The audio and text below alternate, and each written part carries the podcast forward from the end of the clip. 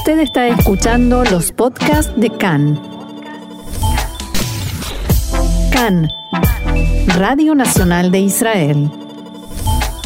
Seguimos adelante porque, por supuesto, el tema no podemos dejarlo. Seguimos con testimonios y tratando de comprender qué sucedió, cuándo, dónde, desde todos los puntos de vista que hemos logrado cubrir. Y tenemos ahora eh, una, un invitado más. Un nuevo invitado tenemos, eh, lo presentamos, es eh, Daniel Steinberg, es integrante del equipo de Maguen David Adom y estuvo presente y trabajando en Merón. Daniel, Gabriel Astrosky y Roxana Levinson te saludan. Muchas gracias por estos minutos con nosotros. Shalom. shalom, buenas tardes. no sé si buenos días, pero se puede catalogar como un buen día. Sí, o, por lo menos una expresión de deseos, ¿no? Que sea un buen sí, día. La verdad que, bueno, hemos preferido otra cosa, pero es lo que pasó y tenemos que seguir adelante. Eh, ¿qué, ¿qué, nos podés contar de cómo, eh, de cómo se vivió esta madrugada en Maguen David Adom con el impresionante trabajo que ustedes hacen? Y mira, eh, la verdad que yo hace muchos años que Trabajé en Maquenda Vitadón 20 años y casi 14, perdón, 14 años y hace 6 años que sigo como voluntario y la verdad que eh, la suerte, si se puede llamar suerte, que hubo ayer que había una cantidad impresionante de ambulancias ya en el lugar estáticas por si había o tenía que haber algún problema. Pero de lo que hubo no nos habíamos imaginado de lo que había pasado, porque nosotros estamos acostumbrados ya a todo, todo, tipo de atentados, como se pasó, como pasó el en Haifa en el hotel de, Natania y como fue en el Delfinarium, pero esto no tenía que haber pasado y pasó una de las, cosas, de las peores cosas que vimos en los últimos años. Daniel, te hago una pregunta. Eh, ¿Se imaginaba Maguen David Adom la cantidad de gente que podía llegar a concurrir? ¿O tenía quizás eh, información previa? No, Maqueta Vitadón siempre está, eh, se sabe la cantidad de gente que iba a venir, a pesar que se dice que este año hubo menos gente que todos los años anteriores. No olvidarse que el año pasado no hubo eh, la Shelak Baomer, la gente tenía muchas ganas de venir, y tampoco olvidarse que este año fue un día solo. Eh, porque caía viernes. Entonces todo el mundo cayó ayer, se estima casi 100.000 personas. Uh Vitadón siempre está, eh, se sabe la cantidad de gente más o menos y la verdad que ayer hubo mucho, mucha gente y aparte la gente que vino de las ambulancias que llegaron después, porque no solo la cantidad de ambulancias que estaban estáticas ahí, también vinieron ambulancias de todo tipo de lugares, claro. Se habló mucho del caos, del descontrol que, que hubo. ¿Lo pudiste ver? ¿Lo pudiste percibir? Sí, sí, porque yo llegué cinco minutos después de lo que pasó y la gente todavía estaba corriendo, todos con eh, camilla, gente haciendo respiraciones, siendo eh, corriendo con, con eh, personas este, heridas.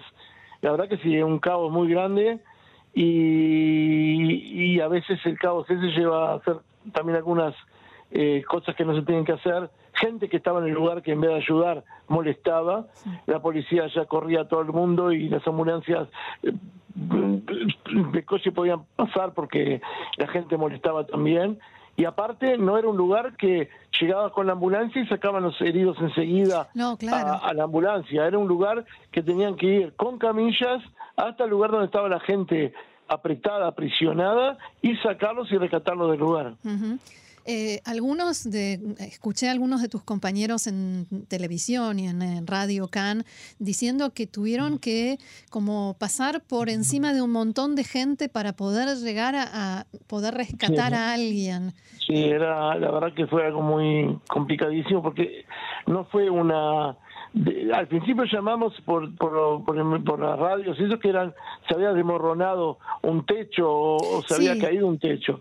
y después con el tiempo se fue dando cuenta la gente y nosotros también que fue un, eh, un problema de que, hay, que había tanta gente que la gente se presionaba uno con el otro y los primeros se cayeron y la gente pues empezó a caer uno arriba del otro y la gente, y se vieron también los tipos de lastimaduras o psigot, que la gente salía ahí con traumatismos traumatismos de cabeza, traumatismos de cráneo, por ejemplo, por supuesto, con traumatismos de, de la barriga, traumatismos de roturas de brazos, roturas de piernas, y la gente se ahogaba, asfixia, Mm. que la gente se murió ahí ahogada, sin aire. Sí. Daniel, llegaste una hora más tarde de lo que había comenzado y hasta qué hora estuviste. cinco minutos. Eh, cinco No, no, minutos, cinco perdón, minutos perdón. más tarde de lo que llegó, llegué y estuve como tres horas ahí también en el lugar. Y la Eh, verdad que fue un... No tenía que haber pasado. Es una cosa... una- Nosotros estamos acostumbrados acá de todo tipo de terrorismo, que hace años por suerte que no lo vemos, pero estamos acostumbrados a todo tipo de cosas, y- pero esto mm, es un como un terrorismo civil, ¿no? No tenía que haber pasado esto nada más. no- si se hubiera cuidado un poco más las cosas o no dejar pasar tanta gente como se dejó pasar, yo pienso que no tenía que haber pasado. Daniel, eh, seguramente estabas abocado a, a tu tarea de voluntario, pero ¿pudiste ver algún tipo de eh, conflicto o, o- o peleas entre la organización? Porque mismo ayer, eh, antes de- del evento, se planteaban, informábamos nosotros aquí en CAN, una, una discusión entre Ministerio de Salud y Ministerio de Asuntos Religiosos por ver quién se hacía cargo de tremendo evento. El asunto que el asunto más que nada la preocupación del Ministerio de Salud Pública era por el asunto de la pandemia, no por el asunto de lo que pasó ayer. Era porque no quería que la gente vaya y se iba a estar sin, sin la Sin máscara. Y, y el asunto y el miedo del Ministerio de Salud Pública es que se contagie la gente. Nunca se iba a pensar de lo que pasó. Eh, no era ese problema. Ese problema no se- podía haber planteado porque no se pensaba tampoco. El problema de, la- de que si uno se peleaba con el otro porque no quería que vaya tanta gente por el asunto de no contagiarse por el COVID-19.